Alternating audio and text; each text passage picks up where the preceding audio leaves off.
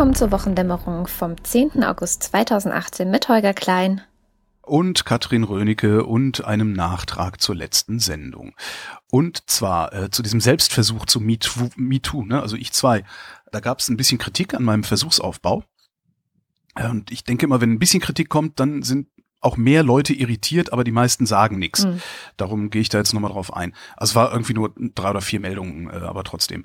Ähm, das war äh, ordentliche Kritik. Ja, ne, Kritik ist ja danach zu fragen, unter welchen Bedingungen eine Meinung zustande kommt oder auch Daten zustande gekommen sind, wenn man Wissenschaft betreibt und eben nicht bloß der Ausruf Quatsch oder Unsinn, außer wenn es wirklich Unsinn ist, also so Chemtrails, Homöopathie, Umvolkung, sowas, da muss man dann auch nicht mehr nach den Bedingungen fragen, sondern das ist, äh, ja, bei Binsenweisheit muss man das nicht. Also, die Kritik lautet ja im Grunde, suche ich mir ein Merkmal aus. Also ich habe ja gesagt, such dir ein Merkmal aus, mit dem du selbst unzufrieden bist und äh, stell dir vor, du wirst jeden Tag darauf angesprochen, auf mannigfaltige Weise. Die Kritik lautet, suche ich mir ein Merkmal aus, mit dem ich selbst unzufrieden bin, unterstelle ich, dass das Opfer von Rassismus mit seiner, Entschuldigung, jetzt Verkürzung, mit seiner Rasse unzufrieden sei, was letztlich ja auch wieder Rassismus ist. Ja. Ja, das stimmt. Ja. Eigentlich. Aber es geht mir dabei nicht um das Merkmal, also lange, also die Hautfarbe oder die lange Nase bei jemandem, der jetzt nicht Opfer von Rassismus ist, sondern es geht um die kontinu kontinuierliche Erfahrung von Abwertung, die damit drin steckt. Und darum habe ich diesen Kniff gewählt, denn wenn ich selbst mit was unzufrieden bin, bringe ich diese Abwertungserfahrung praktisch aus mir selbst heraus mit. Und das ist ja letztlich, was Rassismusopfer auch mitbringen, bloß halt nicht aus sich selbst heraus, sondern von außen. Also die Quelle des Abwertungsgefühls ist eine andere, aber meine Hoffnung ist, dass das Abwertungsgefühl ja nicht das gleiche ist, das ist es mit Sicherheit nicht, aber zumindest sich leichter erahnen lässt dadurch. Mhm. Das wollte ich nur noch mal gesagt haben für alle, die hier zuhören. Ähm, eine passende, nicht wirklich Diskussion, sondern eine Frage, eine Antwort hatten wir auch in den Kommentaren. Genau. Ansonsten hätte ich heute ausschließlich zu ranten. Das ist schön. Ich fand die, ich fand die Antwort von Soka, die ja aber anscheinend auch selbst betroffen ist von Rassismus, sehr, sehr schön, die das auch nochmal versucht hat, klarer zu machen, dass es eben nicht darum geht, auf etwas reduziert zu werden, ähm, was sowieso irgendwie, ich sag mal, global als ähm, Aufmerksamkeitsmoment, hat sie es genannt, irgendwie interessant ist, sondern eigentlich etwas, was nur, ähm, ja, was, was so ist wie Ohren haben oder Augen haben oder sowas, ja. Mhm. Ähm, und ich glaube, das ist genau dieser Punkt, dass etwas abgewertet wird, was ähm, eigentlich total normal ist. Und das berichten ja auch, wenn man den halbe Kartoffel-Podcast hört, ähm, was jetzt hier ein bisschen Schleichwerbung sozusagen für einen anderen Podcast unter, unter dem Label Haus 1 ist. Äh, ich glaube, es waren schon mehrere Gäste, die gesagt haben, dass es irgendeinen Moment in ihrer Kindheit gab, ja. wo sie gemerkt haben, dass sie schwarz sind. Ja, dass sie anders sind. Ja, ja, und dass sie, die das eigentlich, ne, also dass es nichts ist, was du so ähm, von vornherein checkst, dass sie anders sind, sondern dass es immer den Moment gab in der Kindheit, wo sie es checken. Der Moderator dieser Sendung, Frank Jong, der hat das auch mal erzählt. Ja, genau. Ähm, in irgendeiner Sendung, dass er, dass er, der ist, glaube ich, Koreaner ja. oder seine Eltern, so Koreastämmig und dass ihm das das erste Mal aufgefallen äh, sei, als er in Korea war und verblüfft feststellen musste, scheiße, die sind ja alle wie ich. Ja. Also ich steche ja gar nicht mehr hervor durch irgendwas, also ein Verhalten der anderen oder ein anderes Aussehen oder sowas, ja. Ja. Naja. Das ist einer der Hauptgründe, warum ich den halbe Kartoffel Podcast so gut ja, finde. Ja, weil der das genau gut dieser vermittelt, Blick, ne? Dieser Blick auf die Gesellschaft äh, damit drin ist. Außerdem sind die Gäste meistens extrem lustige Leute. Also Und Frank ist ja auch sehr lustig. Das muss man auch mal sagen. ähm, so, worüber soll ich denn ranten? Nee, nee, pass Was, auf, pass auf. Wir haben noch, wir, wir, bleiben mal bei der letzten Sendung. Da hatten wir ja überhaupt ja. ein bisschen genereller über das Thema Sprache auch äh, geredet. Ich hatte das zumindest versucht. Und wir haben einen Audiokommentar bekommen zum Thema uh. Sprache von meinem neuen Lieblingshörer Erik. Pass mal auf. Holger Klein, ich finde das nicht gut, dass du Arschgesicht so oft sagst.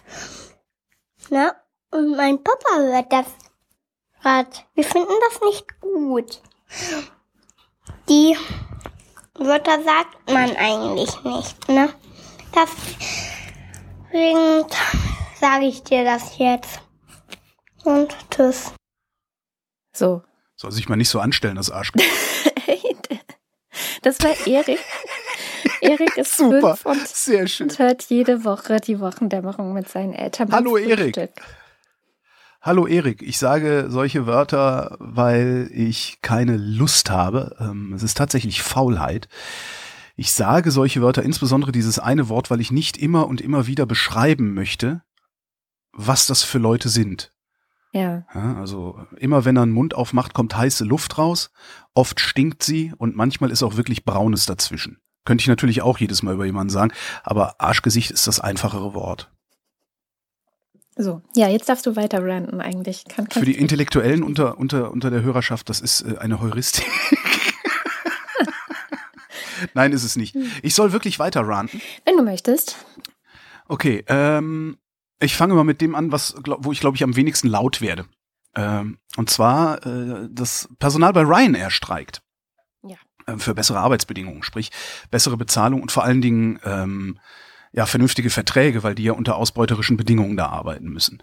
Ähm, insbesondere, äh, da gibt's dann also, im Schwange dieser Diskussion gibt's dann auch immer mal gerne das Argument, naja, es wird ja niemand gezwungen, da zu arbeiten, was äh, an Zynismus kaum zu überbieten ist, denn es sind oft ähm, Mitarbeiter aus strukturschwachen Ländern, nenne ich es mal. Also Leute, die äh, zu Hause Arbeitslosigkeiten von was weiß ich 30 Prozent haben oder sowas und froh sind, überhaupt einen Job zu kriegen ähm, und natürlich damit auch immer die Hoffnung verbinden, äh, aus ihrer kaputten Heimat irgendwie rauszukommen oder aus ihrem kaputten ja, wirtschaftlichen Umfeld irgendwie rauszukommen. Das heißt, so einfach ist das nicht, wie sich das ähm, ja sagen wir, der vulgär-Liberale einbildet, der immer sagt, es wird ja niemand gezwungen, dort zu arbeiten. Für so Leute wie mich beim Hörfunk gilt das übrigens trotzdem, ne? weil mir geht's da gut. Ich finde da ganz hervorragende Arbeitsbedingungen vor, auch wenn die Kollegen beim Westdeutschen Rundfunk mehr als das doppelte Einkommen haben von dem, was der Rundfunk Berlin-Brandenburg uns da zahlt. Aber es ist immer noch auf einem Niveau, dass ich wirklich sagen kann, wenn ich hier jammere, ja, dann habe ich wirklich einen Schuss nicht gehört. Ja, und dann finde ich das Argument wieder ganz sinnvoll. Aber da wollte ich gar nicht hin. Also bei, bei Ryanair streiken die, das Personal, und ich finde das wirklich mehr als super. Und ich finde, ich mache mich jetzt bestimmt unbeliebt damit. Ich finde es auch super, dass die Leute jetzt festsitzen ja, und nicht dahin reisen können, wo sie hinreisen wollten. Das passiert das mit dem Festsitzen, weil es einfach nicht genug Flüge gibt. Also die äh, Air Berlin Pleite, die hat tatsächlich auch ein Loch gerissen, so dass du nicht schnell umbuchen kannst. Du nicht sagen, ach scheiße, mein Flug morgen äh, nach Palma äh, ist jetzt äh, bestreikt, der fliegt nicht. Naja, dann beiß ich jetzt in sauren Apfel und gebe nochmal Geld für ein Ticket aus äh, mit mit German Wings oder irgendwie sowas. Dass die Leute festsitzen, finde ich so gut, weil die Menschen, die bei solcher Airline Flüge buchen, denken jetzt vielleicht wirklich mal ein bisschen nach, auf wessen Kosten die diese 50 Euro Tickets bekommen.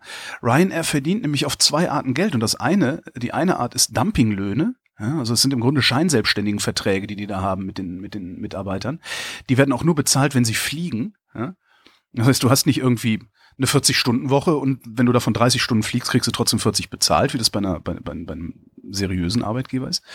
Das ist die eine Art, wie die Geld verdienen. Und die andere Art, äh, wie Ryanair Geld verdient, ist Subventionen abzugreifen. Das habe ich auch schon öfter mal erzählt. Es gab auch mal ein sehr schönes Radio-Feature von der ARD das leider depubliziert ist. Ich habe auch leider keine Sicherheitskopie davon gemacht. Falls das irgendjemand hat, bitte ich um Nachricht. Das ist also ein Feature darüber, wie Ryanair mit Subventionen äh, Geld verdient. Und zwar weigern die sich, kurz gesagt, realistische Start- und Landegebühren zu bezahlen auf den Flughäfen, auf denen sie starten und landen. Die Landespolitiker aber gerne Betrieb auf ihren eigentlich nutzlosen Flughäfen haben wollen. Frankfurt-Hahn ist da das beste Beispiel. Das Ding ist im Hunsrück. Das ist unfassbar weit von Frankfurt entfernt, äh, irgendwo in der tiefsten Pampa. Und wenn da nicht Ryanair für nicht kostendeckend starten und landen dürfte, dann wäre im Flughafen fast gar nichts los. Also zahlen die Länder Subventionen an diese Flughäfen. Das heißt, es ist so ein, so ein mittelbarer Subventionsabgriff, den Ryanair da macht. Und das finde ich ohnehin schon schäbig genug. So, dann kommt immer als Argument natürlich jetzt, ja, wie soll ich denn sonst nach Malle kommen? Wie soll ich denn sonst in den Urlaub fahren können? Wie soll ich denn sonst nach ABC reisen können, äh, wenn ich wenig Geld habe? So, und jetzt mache ich mich bestimmt wieder irgendeines Ismus schuldig. Klassismus. Weil meine Antwort lautet. Gar nicht. Gar nicht sollst du reisen. Ja? Du sollst gar nicht billig reisen. Und zwar so lange nicht, wie du selbst nicht bereit bist, die eigenen miesen Arbeitsbedingungen einfach so hinzunehmen, weil die Leute das Produkt deiner Firma billig haben wollen.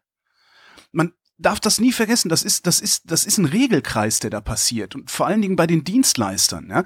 Die Dienstleister fahren für Kleingeld Busse durch die Gegend. Die Dienstleister fliegen für Kleingeld Flugzeuge.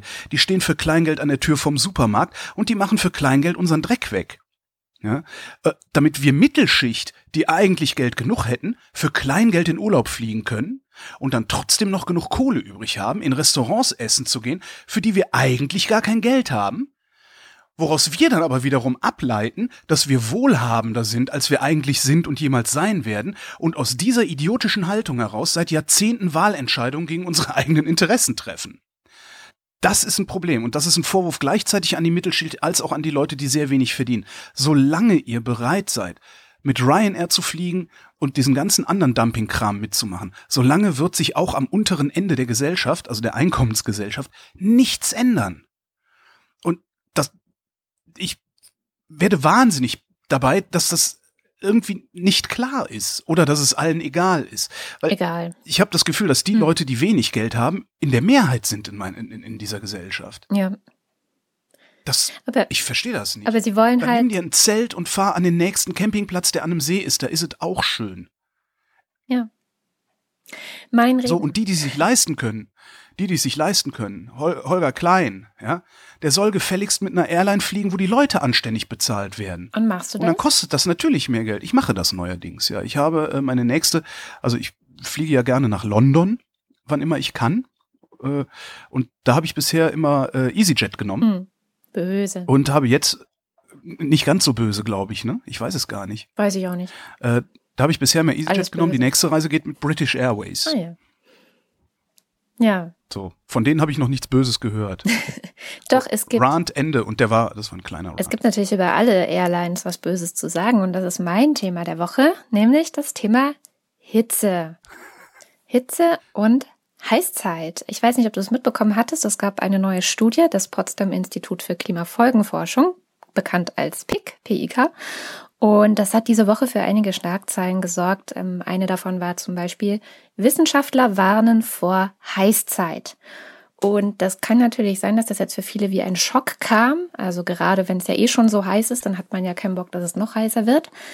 Mhm. Ich glaube aber, dass die WochendämmerungshörerInnen wahrscheinlich schon mehr wissen. Also ich verweise da auf das Interview, das ich mal mit Nick Reimer, dem Klimajournalisten, geführt habe. Wer hm. das noch nicht gehört hat, der kann das nachholen. Ich packe es natürlich in die Show Notes. Und War das mit der guten Nachricht am Ende das, ne? Das mit der mehr oder weniger guten Nachricht am Ende. Und das hat auch mit Fliegen und Billigfliegen zu tun, natürlich. Ähm, und da ging es ja auch um die Kippelemente. Ähm, die sogenannten mhm. Kippelemente sind ähm, genau die Stellen, bei denen ja nicht so ganz klar ist oder beziehungsweise bis zu dieser Studie jetzt nicht so ganz klar ist, ähm, was, wann das passiert. Also wenn einer von diesen Elementen, das ist zum Beispiel das Arktiseis oder der Permafrost, und da gibt es 17 von, wenn eins davon wie so ein Schalter umgelegt wird, dann haben wir eine sehr rasante ähm, Erderwärmung auf einmal und dann kann es so eine Art, ja, theoretisch auch so eine Art Dominoeffekt geben. Und das für, mhm. führte dann oder würde dann eben in diese Heißzeit führen. Und ähm, für mich war dann so ein bisschen die Frage, ja, was ist denn jetzt das Neue eigentlich an der Studie? Weil die Kippelemente kenne ich schon, kennen wir schon. Mhm. Ähm, und genau das habe ich dann den Jonathan Donges gefragt. Der hat nämlich am ähm, PIC an dieser Studie mitgearbeitet und mit dem habe ich heute Morgen telefoniert. Was ist denn jetzt das Neue? Also was haben Sie neu herausgefunden zu diesem ganzen Thema?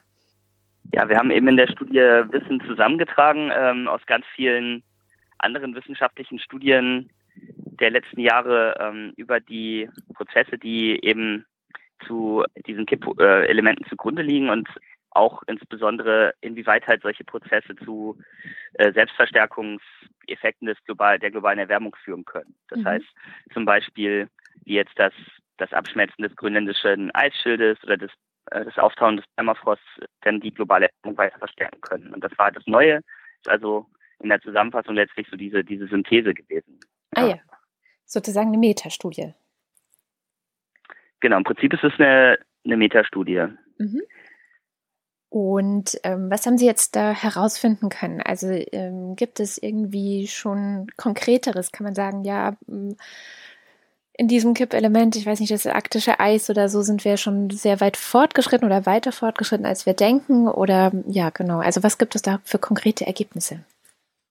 Wir haben ja heute schon eine globale Erwärmung von etwa einem Grad Celsius über dem vorindustriellen Klimazustand und bewegen uns jetzt auch immer noch weiter äh, rasch auf die ja 1,5 bis 2 Grad diesem Bereich zu, der eben im Pariser Klimaabkommen als Ziel der Begrenzung der globalen Erwärmung vereinbart wurde. Mhm. Und wir haben jetzt eben herausgefunden, dass gerade eben diese, dieses zwei Grad, also dieses, dieser, dieses obere Limit des Pariser Klimaabkommens, dass das eben mit, mit solchen kritischen Schwellenwerten im Erdsystem zusammenfällt, bei denen solche selbstverstärkenden Prozesse anfangen, eingeschaltet zu werden. Und dass eben wirklich wir, wir gezeigt haben, es ist ganz wichtig, dass man eben möglichst weit weg von dieser zwei Grad von dieser kritischen Schwelle bei zwei Grad bleibt. Und dass man jetzt nicht sagt, ach ja, wenn wir jetzt, jetzt das irgendwie schaffen, vielleicht werden es auch 2,1 Grad globale Erwärmung, das ist ja nicht so schlimm. Das ist ja nur 0,1 Grad, doch das ist ganz schlimm. Man muss eben wirklich versuchen, von dieser Schwelle wegzubleiben. Und das ist eben die, in dieser, in dieser Deutlichkeit und Klarheit, glaube ich, ist das, das, das, was so herausgearbeitet wurde. Das ist was Neues an der Studie und auch nochmal die, die möglichen Folgen ja für die Menschen und den Rest der, ähm, der Biosphäre aufzuzeigen. Das war, war uns auch ganz wichtig. Also dass eben ja die eine ungebremste globale Erwärmung oder auch diese, diese selbstverstärkenden Effekte dann dazu führen könnten, dass es eben zu einer Erwärmung von vier bis fünf Grad äh, Celsius kommt oberhalb des vorindustriellen Klimas. Ja, das kann eben, wenn jetzt die globale Erwärmung eben ja einfach un unbegrenzt fortschreitet. Das heißt, wenn das Pariser Klimaabkommen zum Beispiel gar nicht eingehalten wird, dann kann das ja schon bis Ende des Jahrhunderts passieren, diese Erwärmung. Und wenn jetzt das Pariser Klimaabkommen ganz knapp nur eingehalten würde oder, oder nur zum Teil, dann könnte es eben sein, dass diese Erwärmung einfach viel längerfristiger dann auch eintritt, diese, diese Erwärmung von vier bis fünf Grad, dann aber eben eher über einen Zeitraum von von ähm, ja, über 2100 hinaus, ne? weil diese selbstverstärkenden Effekte dann eben auch eine gewisse Zeit brauchen. Ähm, aber darauf deutet die Studie eben hin, dass, dass das durchaus der Fall sein könnte, dass man eben das Erdsystem, man kann es nicht einfach parken. Ne? Man kann es nicht einfach ja. parken bei 2,1 oder 2,3 Grad, sondern dass da, da sind eben diese Schwellwertprozesse, die das Erdsystem dann eben in diese Heißzeit möglicherweise treiben können. Und was eben das, das ist vielleicht ein letzter Punkt, das, was das immer so finde ich, eindrücklich verdeutlicht, was diese hohen Temperaturen bedeuten. Also direkt bedeutet es natürlich erstmal äh, stärkere Extremereignisse, häufigere Extremereignisse wie diese Hitzewelle, die wir jetzt haben oder hatten. Also hier ist es gerade in Potsdam ziemlich abgekühlt, aber auch nur für die nächsten drei Tage, glaube ich. Mhm. Aber was eben gerade auch beim Meeresspiegel ähm, längerfristig äh, kann man eben damit rechnen, dass der Meeresspiegel sehr stark ansteigt. Also wir haben eben aus der Literatur da herausgearbeitet 10 bis 60 Meter ähm, kann das sein, über Zeiträume allerdings dann von Jahrhunderten und Jahrtausenden. 60 Meter bedeutet eigentlich, dass alle Eismassen auf der Erde in den, also Antarktis, Grönland und so weiter abgeschmolzen sind. 10 Meter bedeutet zum Beispiel, dass Grönland und Teile der Antarktis ähm, abgeschmolzen sind. Aber das sind eben Dinge, mit denen man dann rechnen müsste. Und das wäre dann sozusagen diese sogenannte Heißzeit, von der ja dann auch ähm, vor allem in den Medien, äh, die haben ja genau dieses Wort genau. aufgegriffen, ähm, dass sozusagen die Eismassen dann komplett verschwinden würden. Genau, genau, so eine Heißzeit, wie sie vielleicht ja zuletzt ähm, vergleichbar mit der Zeit, in der die Dinosaurier gelebt haben, ja, mhm. vor, also in der Kreidezeit vor über 65 Millionen Jahren, da gab es eben, und auch schon früher in der Erdgeschichte, gab es eben solche sogenannten Treibhausklimazustände. Das ist so ein Wort, was in der Literatur oder auch so populären, ja, zum Beispiel auch Science-Fiction-Romanen oder so schon häufiger auch mal, ähm, auf das man stößt. Und das ist eben genau dieses, es sind so viele Treibhausgase in der Luft, dass, man ein deutlich heißeres Klima hat, eben deutlich höhere Meeresspiegel, deutlich also reduzierte oder ganz verschwundene Eismassen und ähm, eben auch dann deutlich verschobene Klima- und Vegetationszonen, ne? so dass man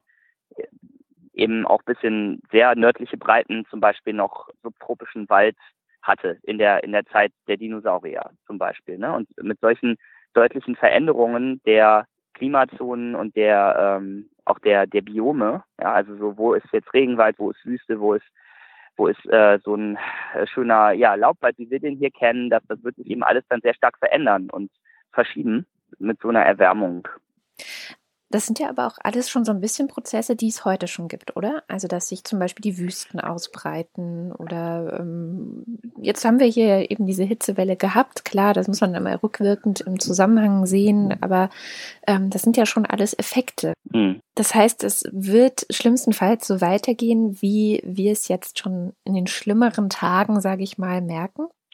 Genau, also wir, das, das kann die Klimaforschung heute schon sehr robust sagen, dass eben solche Extremereignisse wie diese Hitzewelle, mhm. äh, die wir jetzt gerade ähm, erlebt haben oder auch noch erleben, ähm, dass die häufiger werden durch, durch, durch einen ungebremsten Klimawandel und eben auch noch, noch intensiver werden könnten, sodass eben so ein Sommer, wie wir den jetzt 2018 hatten, ein ganz normaler Sommer werden könnte im, im Jahr 2100 oder auch schon früher.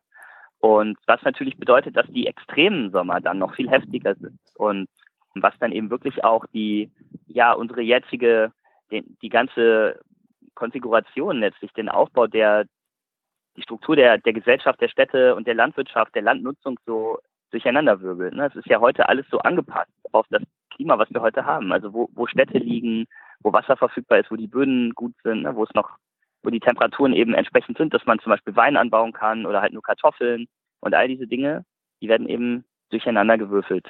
Genau, das, das sind eben Sachen, die, die sehr, auch sehr, sehr schmerzhaft, sehr teuer sein können. Ne? Im wirtschaftlichen Sinne, im menschlichen Sinne und dazu kommen ja noch Effekte. Also wenn man jetzt nochmal von Deutschland so ein bisschen äh, rauszoomt und sich ja auf europäischer Ebene, auf weltweiter Ebene anguckt, dann ist ja ein großes Thema die, die Migration und, und Konflikte, die auch durch, durch Umweltveränderungen, durch Klimaextreme angetrieben werden können. Da habe ich auch selber hier am PIC mit Kollegen dazu geforscht, dass es da durchaus Prozesse gibt, die, die man ähm, nachweisen kann in den Daten, in den Beobachtungsdaten, dass es dass da die, solche Klimaextreme durchaus ein Treiber sein können von eben zum Beispiel bewaffneten Konflikten in Ländern mit mit schwachen Institutionen im, im globalen Süden vor allem und eben auch Migration, die dadurch angetrieben wird. Da gibt es ja auch immer wieder ganz viele Zahlen, wie viele Millionen dann da möglicherweise sich in Bewegung setzen. Und das sind auch Dinge, die man teilweise heute eben auch schon sieht.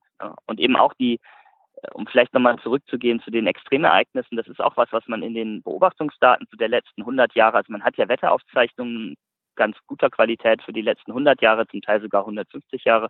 Wenn man das so rekonstruiert, da gibt es ja auch viele Forscher, die an sowas arbeiten, aus irgendwelchen Schiffslogbüchern und ähm, den Aufzeichnungen von Mönchen oder Landwirten und so, wenn man noch weiter zurückgeht. Und da sieht man, dass eben jetzt gerade in den letzten äh, Jahrhundertjahren die und eben insbesondere seit seit Ende des Zweiten Weltkriegs so also diese diese Extremereignisse zum Beispiel auch deutlich zugenommen haben, häufiger geworden sind, stärker geworden sind und die Schäden halt auch immer immer größer werden.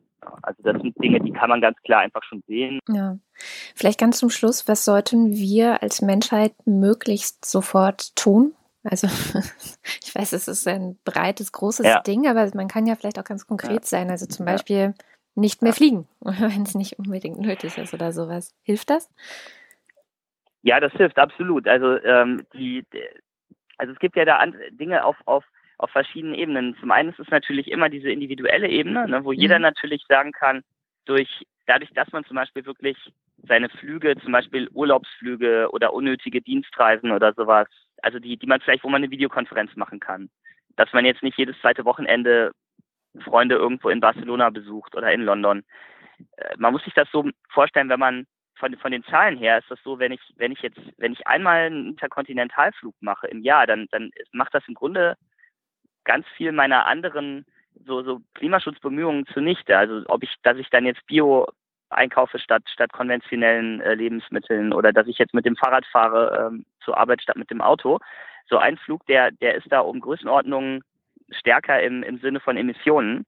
Und das muss man sich dann auch mal klar machen, dass man jetzt also so bestimmte Dinge nicht nicht einfach so wettmachen kann, dass man sagt, ach ja, dann ich fliege, aber dafür kaufe ich ja immer Bio das, das, da betrügt man sich oft dann selber. Und da muss man einfach mal in die Zahlen gucken. Da gibt es ja auch so Rechner im Internet, wo man so ausrechnen kann, was ist eigentlich mein CO2-Fußabdruck und äh, was sind eigentlich so die, die größten Posten da. Und das sind Dinge, womit jeder ja auch mal anfangen kann. Und ich denke aber auch, äh, auf der anderen Seite ist es eben extrem wichtig, dass die Politik anfängt, äh, wirklich ernsthaft Klimaschutz umzusetzen und, und eben ganz konkrete Politikinstrumente umzusetzen, weil man letztlich auf dieser Ebene einen viel, viel größeren Hebel hat. Und die Bürger sind natürlich äh, aufgerufen, jetzt nicht, nicht in Resignation zu verfallen und zu sagen, oh, es ist eh schon zu spät, sondern eigentlich gerade jetzt muss die Politik anfangen, eben sowas wie eine Kohlenstoffemissionssteuer zum Beispiel einzuführen, sowas wie ein funktionierendes Emissionshandelssystem und eben ganz, ganz stark weiter in die ähm, Energiewende investieren, ganz stark äh, in, den, in die Elektrifizierung des Verkehrs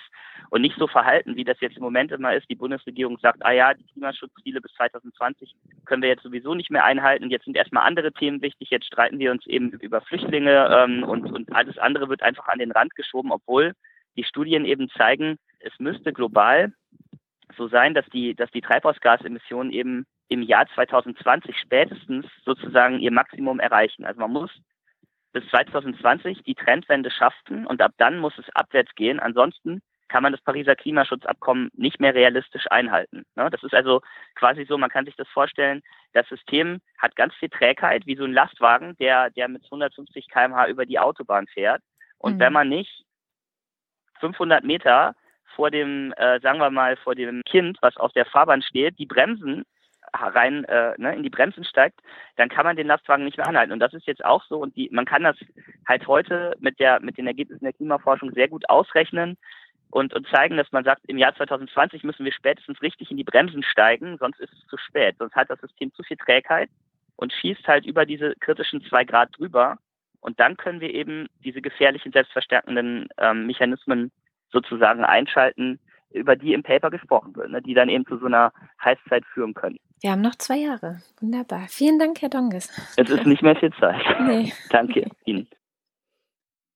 Das heißt aber auch, äh, wir werden es nicht schaffen.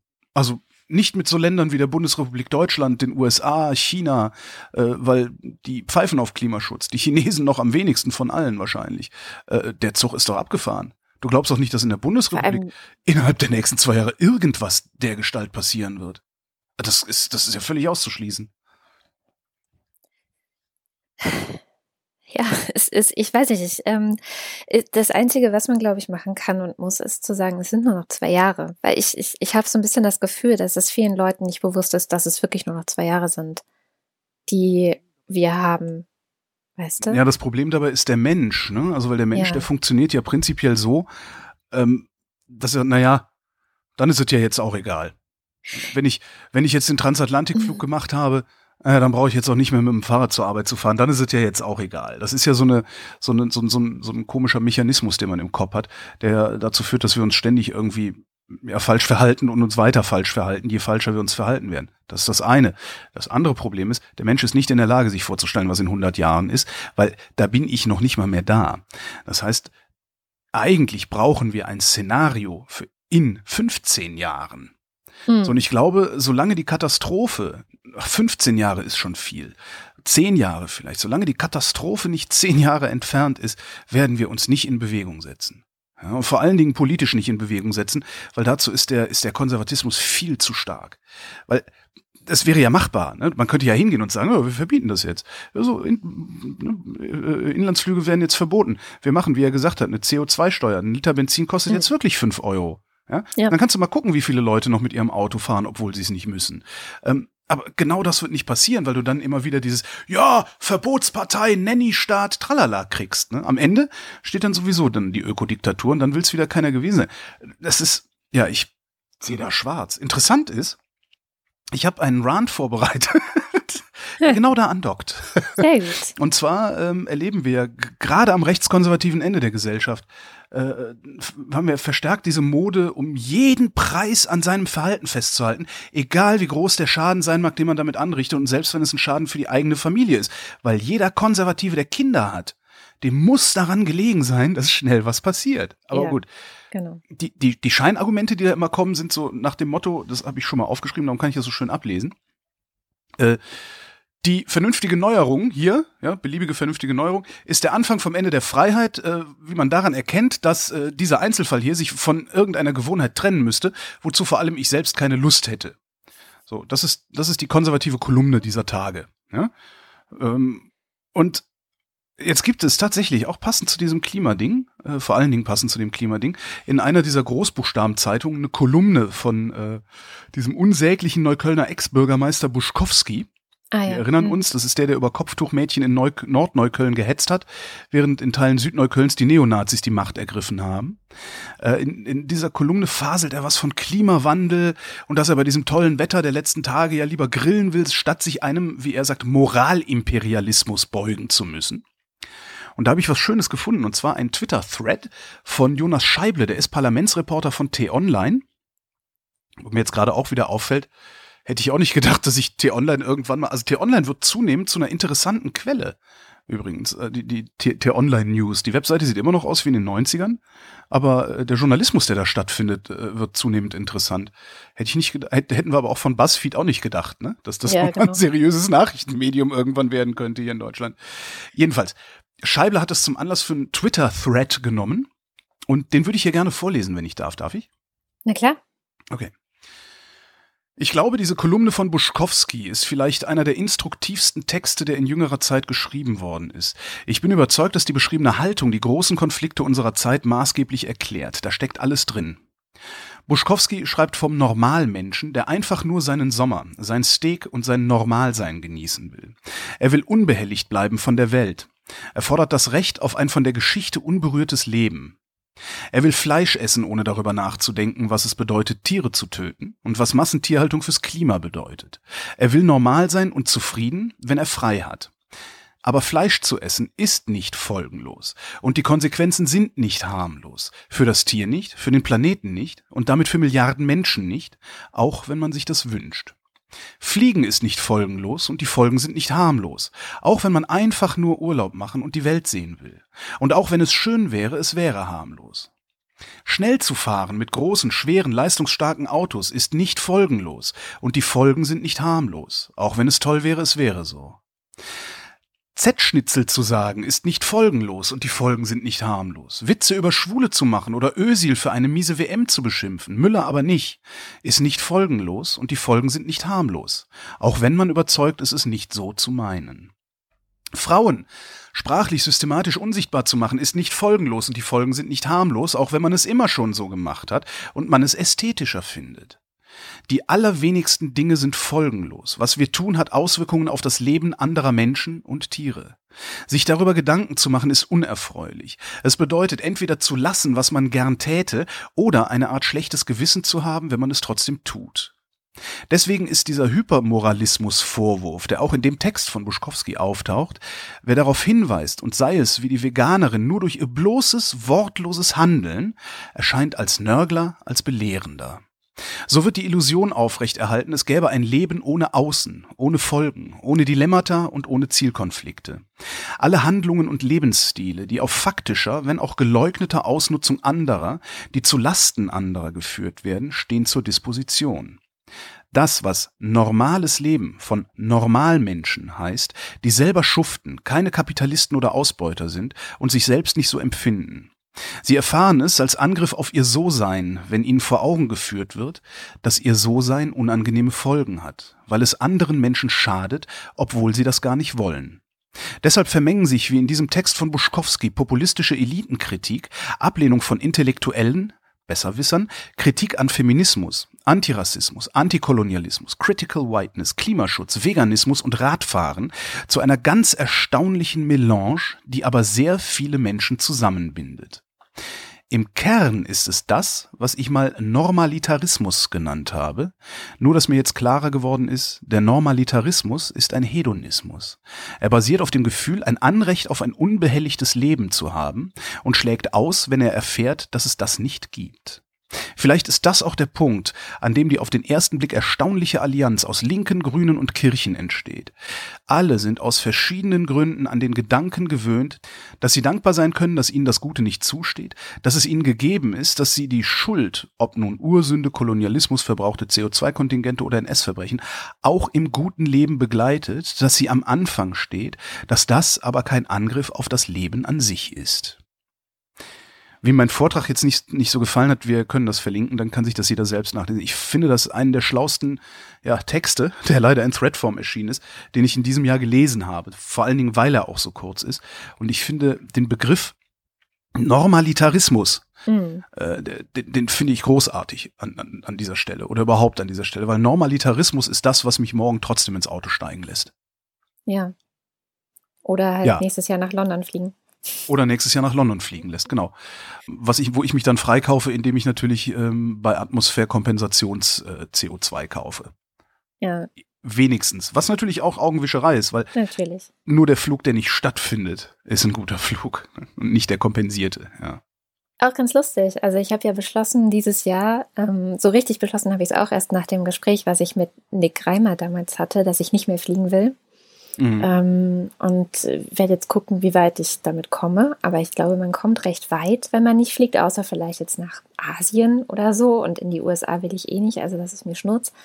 Ähm, ja. äh, nee, okay, USA ist sicherlich schwierig, aber ähm, da kann man auch mit dem Schiff fahren, aber da braucht ja, man, genau. glaube ich, CO2 gar nicht reden.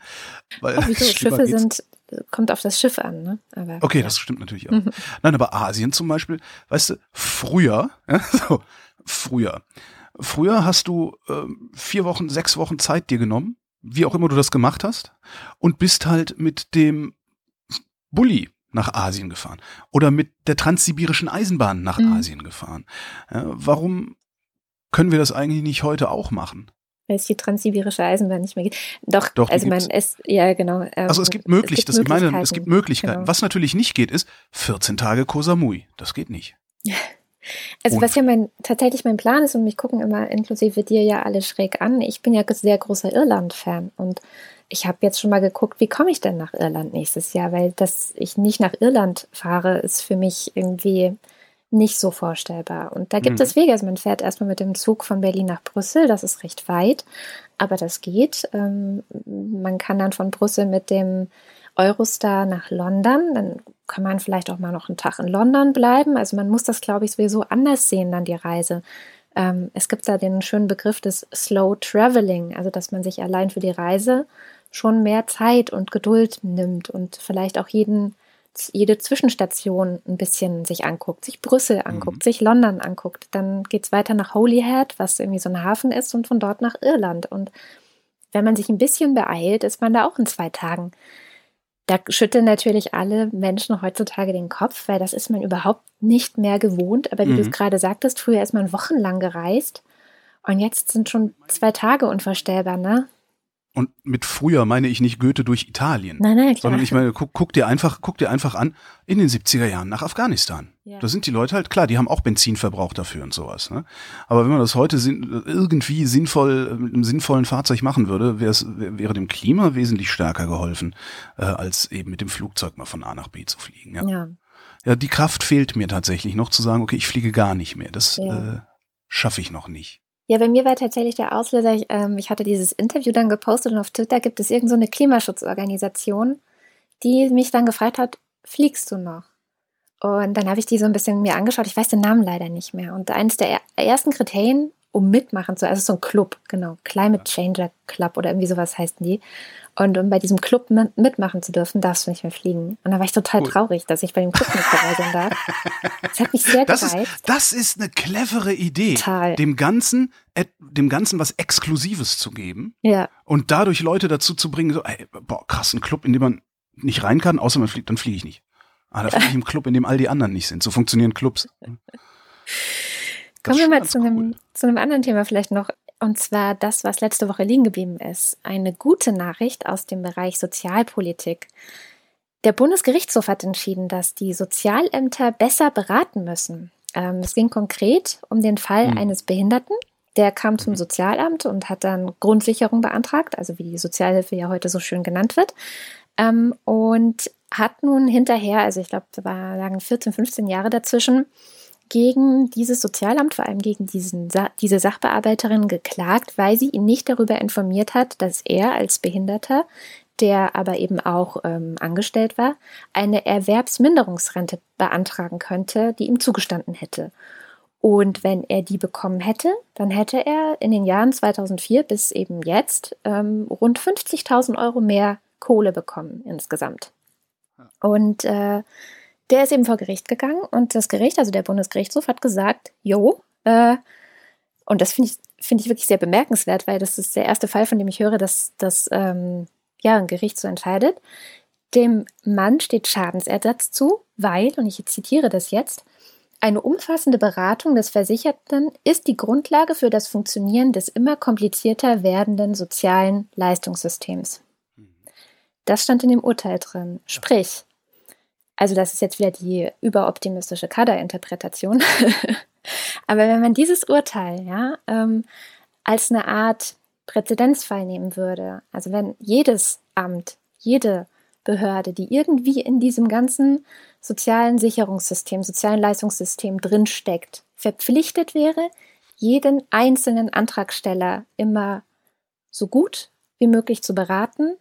Ich glaube ehrlich gesagt, das würde unser ganzes soziales Sicherungssystem vom Kopf auf die Füße stellen, so ein Stück weit.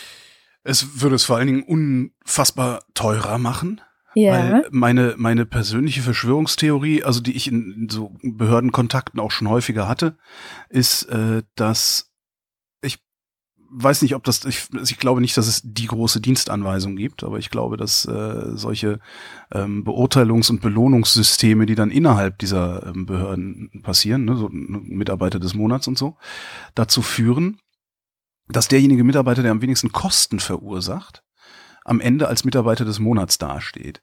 Ähm, und dass aus diesem, ja, aus diesem System heraus ähm, ja im Grunde eine Handlungsanweisung entsteht, die bedeutet, sieh zu, den Leuten nur das zu geben, von dem die Leute genau wissen, dass es ihnen zusteht, aber keinen Cent mehr. Ja, genau. Also ich war ja öfter schon arbeitslos gemeldet in meinem Leben Mhm. ähm, und habe diese Erfahrung tatsächlich auch beim, bei den Arbeitsämtern gemacht. Und zwar nicht nur hier, auch in Nordrhein-Westfalen, wo ich äh, früher gelebt habe, ähm, dass du hast mal da Sachbearbeiter sitzen, ähm, die sagen, also ich hatte der beste Fall war mal, also ich habe ähm, habe mich arbeitslos gemeldet. Das war der Übergang vom äh, von dem Job beim Film auf auf den Job beim Radio. Ähm, da habe ich ja gesagt, okay, ich melde mich jetzt arbeitslos, damit ich jederzeit beim Radio anfangen kann und warte so lange, bis die letzte Absage vom vom letzten Sender gekommen ist. Habe beim Film vorher sehr viel sehr viel Geld verdient, habe wirklich sehr sehr gut verdient war dann beim Arbeitsamt und hatte dann eine Sachbearbeiterin und hat alles aufgenommen, tralalala, ist ja eine, eine Regelleistung, also ich hatte Anspruch und so. Und dann schiebt sie mir so, ein, so, eine, so eine Broschüre hin und sagt, lesen Sie mal auf Seite 17 den letzten Absatz. Oder so. Mhm. Sag ich, wieso? Sagen Sie es mir doch einfach. Sagt sie, nee, äh, das kann ich, das kann, das, das kann ich Ihnen nicht sagen. Lesen Sie einfach mal den letz- letzten Absatz. So, und das war so verklausuliert formuliert. Kann ich Ihnen nicht sagen. Mhm. Irgendwie, oder, ja, ja, genau. Sie sagt, äh, kann ich Ihnen so, kann ich Ihnen nicht, den Tipp darf ich Ihnen nicht geben oder so. Ich weiß die genauen Wortlaut nicht mehr. Das ist, äh, äh, das Jahre ist, her. mein Gott, das ist ne, Jahrzehnte. 20 Jahre her, über 20 Jahre, ist oder? Äh, 20, Ja. ja, 20 Jahre her. Und im Grunde hat der Satz gesagt, wenn Sie ein, also wir gehen davon aus, dass wenn Sie ein sehr hohes Einkommen hatten bisher, dann haben Sie auch eine sehr teure Wohnung bewohnt. Wenn Sie jetzt Arbeitslosengeld kriegen, wird, ist das gedeckelt. Ne? Ist Ihre Wohnung äh, so und so viel Prozent vom Arbeitslosengeld, haben Sie auch noch Anspruch auf Wohngeld. Das können Sie mit beantragen. So ungefähr stand das da drin. Ah, okay. Das hat die mir aber nicht ausdrücklich gesagt. Die hat nicht gesagt, Mhm. ach ja, und falls Ihre Wohnung besonders teuer ist, kriegen Sie noch was obendrauf. Mhm. So, und ich vermute, dass das normale Behörden, normaler Umgang Absolut. der Behörden ist. ja. Und ähm, das, das ist halt das Problem. Also wenn, glaube ich, jeder das kriegen würde, was ihm zusteht, dann wäre dieses System wesentlich teurer. Und dann hätten Absolut. wir in den Zeitungen mit den großen Buchstaben wieder Geheule stehen, weil äh, diese ganzen äh, mit Geld vorne und hinten gestopften Redakteure, die da diese Blätter vollschreiben, sich gar nicht vorstellen können, dass 50 Euro mehr im Monat für irgendjemanden äh, ja, über Leben und Tod entscheiden können, was jetzt ein bisschen übertrieben war. Ja, Ja. habe ich auch noch einen schönen. Ähm, es gibt, äh, also Italien, ja. Mhm. Ähm, Italien bemüht sich ja gerade um einen schlechten Ruf, indem sie da vor allen Dingen eine Regierung aus Faschisten und Trollen und äh, trollenden Faschisten und faschistischen Trollen ans Ruder gelassen haben. Aber was sie haben, ja, es ist halt eine populistische Regierung. Populistische Regierungen äh, behaupten ja immer für das Volk, für das ganze Volk da zu sein und äh, zu sprechen. Das tun sie nicht, aber sie bemühen sich dann, irgendwelche Gesetze zu machen, die so aussehen, als würden sie dem Volk zugutekommen. Was sie gemacht haben, ist, Italien äh, hat gerade eine Sozialreform durch sowohl den Senat und das Abgeordnetenhaus gebracht. Ähm, eine Art Sozialreform. Ich bin sehr gespannt, wie dieses Experiment ausgehen wird. Es wird ein paar Jahre dauern, wie immer bei solchen Reformen. Aber was ich das Schöne an diesem Experiment finde, ist, es ist ein wenig antineoliberal. Was sie gemacht haben, ist, sie haben ein Gesetz gemacht, das ähm, die Befristung von Arbeitsverträgen einschränkt. Wenn man da genauer reinguckt, ist das auch wieder so ein bisschen so ein Augenwischereigesetz. Ne? So, äh, wir tun mal so, als würden wir euch was Gutes tun. Ähm, du kannst jetzt höchstens zwei Jahre befristen. Bisher konntest du drei Jahre befristen. Außerdem darfst du nur noch viermal verlängern äh, und nicht fünfmal wie früher. Also das heißt nicht, dass die Befristung jetzt weg ist. Ne? Die ist halt immer noch da. Sie wollen Abgaben für Unternehmen, die Arbeitsplätze ins Ausland verlagern. Was ich schon mal eine prinzipiell geile Idee finde, äh, das Ganze wird eingeschränkt dadurch, dass es ähm, um Unternehmen geht, die staatliche Zuschüsse gekriegt haben. Kann ich aber auch verstehen, weil du kannst schlecht sagen, äh, ja, ihr habt Unternehmerfreizügigkeit, aber nur im Inland. das ist ein bisschen, bisschen hart. Und sie ziehen Lockerungen beim Kündigungsschutz zurück, die, äh, den, die die alte Regierung, also die Vorgängerregierung gemacht hat. Die haben gesagt, wir müssen hier irgendwie, wir haben ein strukturelles Problem in unserer Wirtschaft, das im Wesentlichen am Kündigungsschutz hängt. Ähm, also lockern wir den Kündigungsschutz, um da ein bisschen mehr Atemflexibilität, wie man so schön sagt, reinbringen zu können. Das Problem in Italien ist nämlich, ähm, die ganzen älteren Arbeitnehmer haben unbefristete Verträge mit extremem Kündigungsschutz Schutz, und die meisten jungen Arbeitnehmer kriegen nur noch Zeitverträge, also kriegen nur noch befristete Verträge äh, oder können leicht rausgeschmissen werden. Mal davon abgesehen, dass sehr viele auch sehr schlecht bezahlt werden. Da bin ich gespannt, ob das funktioniert, weil Italien kann ich auch noch einen Link dann dazu geben, einen ganz interessanten Artikel auch aus der Zeit, ich glaube, es ist von diesem Jahr sogar. Italien geht's wirtschaftlich nämlich gar nicht so schlecht, wie wir immer hören, wie die EU-Feinde da immer behaupten. Ja, man muss nämlich mal gucken, wer behauptet, dass es Italien, Italien jetzt nicht, äh, ja, nicht noch mehr Austerität und so weiter, nicht noch mehr sparen sollte, sondern äh, Geld ausgeben sollte und sowas. Das sind alles die EU-Gegner. Was Italien wirklich fehlt, ist Personal. Die haben da einen Einwohnerschwund im Land also Geburtenrate geht zurück, wie äh, in allen westlichen Industrienationen. Die jungen Leute, die verlassen das Land in Scharen. Das merkst du ja hier in Berlin auch. Ne? Also äh, wie viele Italiener hier auf einmal unterwegs sind seit pff, acht oder zehn Jahren. Ich finde super, aber ich finde, man merkt. Äh, ja, jedenfalls, ja, Punkt. Ich war, bin versehentlich mit der Stimme oben geblieben. Also Italien geht's eigentlich wirtschaftlich gut. Italien hat ein Personalproblem und dieses Personalproblem macht jetzt die aktuelle Regierung verschärft es eigentlich wieder. Also es mhm. wird jetzt wieder schwieriger, die Alten irgendwie äh, rauszuschmeißen oder sowas. Und ich bin gespannt. Also, aber ich finde grundsätzlich finde ich das mal ganz gut zu gucken, was gibt's denn da für, für, für quasi Sozialreformen und wie werden die wirken. Das wird jetzt natürlich ähm, ja, weiß ich nicht, zwei, drei, vier Jahre dauern, bis da überhaupt irgendetwas zu sehen ist an Auswirkungen. Von daher ist es natürlich auch sehr, sehr praktisch, äh, solche Gesetze auf diese Art zu machen. Ähm, man kann hinterher nicht mehr zur Rechenschaft gezogen werden dafür. Ne? Ja, Interessant. Ich habe gerade heute einen Artikel ähm, gelesen, den ich jetzt nicht weiter ausführe, weil äh, das sonst ausartet. Der ist ziemlich okay. lang beim Falter, falter.at. Der ist auch mhm. frei zugänglich, wenn man dort kein Abo hat. Und zwar haben die mal genau aufgelistet, wer von der Politik der neuen blau-schwarzen Regierung dort im Land eigentlich profitiert und ja. wer darunter leidet. Ja. So, das war sehr interessant. Ähm, ich glaube, die Tendenz ist, die Armen und Schwachen, äh, insbesondere auch Geflüchtete, sind natürlich die, die darunter leiden. Und ähm, die etwas Reicheren sind die, die davon profitieren. Aber es gibt noch so ein paar Zwischentöne, ähm, die, die auch noch da drin sind. Also es ist sehr Hab's ausführlich und sehr lang. Da empfehle ich jetzt einfach wirklich mal, sich vielleicht mal die zehn Minuten zu nehmen und es zu lesen. Sehr spannend gab es auch irgendeinen Tweet, der so in die Richtung ging, äh, ihr wolltet weniger Ausländer, stattdessen habt ihr jetzt mehr Arbeit und weniger Geld oder so ähnliches. Ja. Ganz interessant. Ich hätte auch noch ein Thema, über das ich dann äh, richtig ranten könnte. Ich hatte gedacht, ich rante heute lauter und heftiger. Äh, und zwar ist das dieses Schwachsinnsthema, was diese Woche diskutiert wird, nämlich die Dienstpflicht. Ja, lass uns das doch vielleicht in Ruhe mit in die nächste Woche nehmen. Ähm oder? Können wir machen. Ja, können wir mit in die nächste glaub, Woche nehmen. Aber ich glaube, dass in der nächsten Woche ist das Ding durch, weil das ist Quatsch. Ja, und in und, Wahrheit nur ein äh, Sommerloch-Thema gewesen. In Wahrheit nur ein Sommerloch-Thema gewesen. Ähm, ja, also der, das ist der Versuch, äh, Pflegekräfte nicht besser bezahlen zu müssen, trotzdem mehr Pflegekräfte zu gewinnen und sich nicht von der EU-Menschenrechtskonvention daran hindern zu lassen, Zwangsarbeit einzuführen. Das funktioniert nur, wenn man es über eine Wehrpflicht macht. Mhm. Ähm, die Wehrpflicht äh, ist Unsinn, die funktioniert nicht mehr. Aber das werden wir in vielen Kommentaren in den nächsten acht Tagen lesen, von daher werden wir es eventuell nicht mehr besprechen müssen. Ansonsten machen wir es. Genau. Womit wir am Ende der Sendung wären. Und wie immer am Ende der Sendung lesen wir unsere größten Unterstützerinnen und Unterstützer vor. Das sind die Ultras und der Fanclub. Die spenden uns jeden Monat nicht unerhebliche Geldbeträge über steady.fm slash Wochendämmerung. Wenn ihr uns auch unterstützen wollt, dann schaut mal vorbei auf wochendämmerung.de slash spenden. Da gibt es die verschiedensten Möglichkeiten.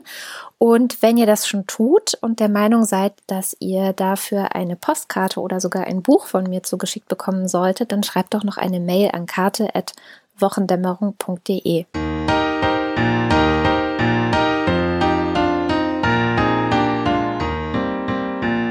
Und hier kommen die Ultras. Oliver Burkhardt, Reto Di Giotto Isola Bella, Roger Eberling, Christopher Etzel, Erik Fröhlich, Benjamin Harnack, Nico Hebel, Norman Holz, Katharina Hüll, Caro Janasch, Matthias Johansen, Dennis Klein, Moss the Techi, Rolf Lühring, Robert Reyer, Michael Salz, Jörg Schickis, Andreas Schreiber, Roman Schlauer, Lars von Hof-Hunold, Lars Wagner, Bernd Wehmöller, Christian Wenrich, Justus Wilhelm, Hannes Kranold. Und weiter geht's mit dem Fanclub. Jonas Ost, Johannes Bauermann, Miriam Bechtle, Florian Beisel, Andreas Bockisch, Alexander Bonsack, Jan Böske, Birgit Bülow, Felix Bültmann. Hans Damhorst, Jetzt hätte ich Reto Di Giotto Isabella wieder erwartet. Hm, es hat sich wieder zurückgeschlichen. Komisch. Christoph Dierberg, Markus Dietz, Jan-Peter Drechsler, Elina Eickstedt, Sebastian Flügge, Oliver Förster, Tamino Frank, Hagen Franz, Wolfgang Fröhlich, Ralf Gerst, Anne Gesch, Anja Glage, Burkhard Gnievos, Benjamin Großmann, Dorian Grunewald, Jan Heck, Christoph Henninger, Tobias Herbst, Fabian Hönke, Andreas Jasper, Philipp Kaden, Kai Kramhöft, Markus Krause, Stefan Krause, Magali Kreuzfeld, Thomas und Corina, Oliver Kuhlfink, Michael Lammertz, Clemens Langhans, Sebastian Lenk, Florian Link, Heiko Linke, Sabine Lorenz, Ines und Mike Lüders, Leni Ludwig, Thorsten Lünenschloss, Johann Majar, Martin Meschke, Robert Meyer, Klaus Mitschka, Johannes Möller, Johannes Müller, Anna Neubauer, Oliver Paulsen, Gregor Pich, Josef Porter, Thilo Ramke, Frank Rehme, Christian Rohleder, Pia Römer, Maurice Rossard, Sven Rudloff, Ruth Rutz, Jürgen Schäfer, Christina Schönrock, Jens Sommerfeld, Marie Stahn, Christian Steffen, Andrea Vogel, Jannik Völker, Entschuldigung, Nies Wechselberg, Linda Wendisch, Michael Wesseling, Maren Wilhelm, Markus Wilms, Tobias Wirth, Luisa Wolf Stefan Wolf. und Uwe Zieling. Vielen, vielen Dank. Herzlichen Dank. Habe ich eigentlich irgendwann schon mal erklärt, warum ich bei Christian Steffen immer das Feixen anfange? Ich glaube schon, aber wir haben sehr viele neue Hörerinnen und Hörer. Das stimmt. Ich habe mal jemanden kennengelernt, der hieß mit Nachnamen Steifen und äh, nicht Steifen, Ständer. Der hieß mit Nachnamen Ständer und mit Vornamen Christian. Und ähm, als er sich vorgestellt hat, äh, das, der war irgendwie 20 oder sowas äh, Jahre alt. Und als er sich vorgestellt hat, bin ich in schallendes Gelächter ausgebrochen. Ähm, und das war der Moment, so sagte er, wo er das erste Mal gemerkt hat, wie er eigentlich heißt, nämlich Christian Ständer. So, darum, das fällt mir halt immer auf bei Christian Ständer. Ich weiß auch nicht, das liegt an der Buchstaben. Das ist alles. Es ist die Hitze. Kannst du aber auch ab, kannst du auch abschneiden, den Witz. Ich finde den ja immer noch sehr lustig. Und wie gesagt, vielleicht kennen, kannten ihn jetzt noch nicht alle. Die Juti, dann würde ich sagen, äh, ab in den See und ab in die Kühle. Und nächste Woche wird es ja weiterhin heiß. Also es ist ja alles, wie wir heute gehört haben, nur die Einstimmung auf die Sommer, wie sie in Zukunft immer sein werden. Und dann werden die Extreme einfach noch extremer. Mit dieser guten Nachricht wünsche ich euch allen ein wunderschönes Wochenende und vielen Dank für die Aufmerksamkeit. Tschüss.